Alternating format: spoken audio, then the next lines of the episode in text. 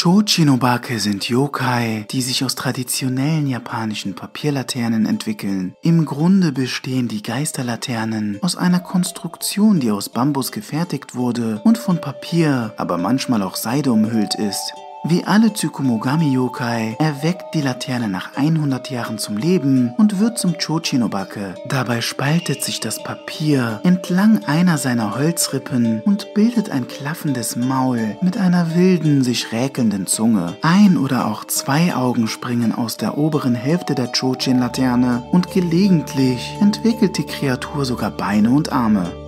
Chochinobake sind keine gefährlichen Yokai und richten sehr selten körperlichen Schaden am Menschen an. Sie lieben es jedoch jeden zu erschrecken, der in ihrer Nähe verweilt. Lachend und mit der großen Zunge ausgestreckt, geistern sie in den Häusern umher. Es gibt einige mächtige Onryo, also Rachegeister, die sich Legenden zufolge in Chochinobake verwandeln, um sich zu tarnen. Harmlos wirken sie, bis sie ihre wahre Form offenbaren.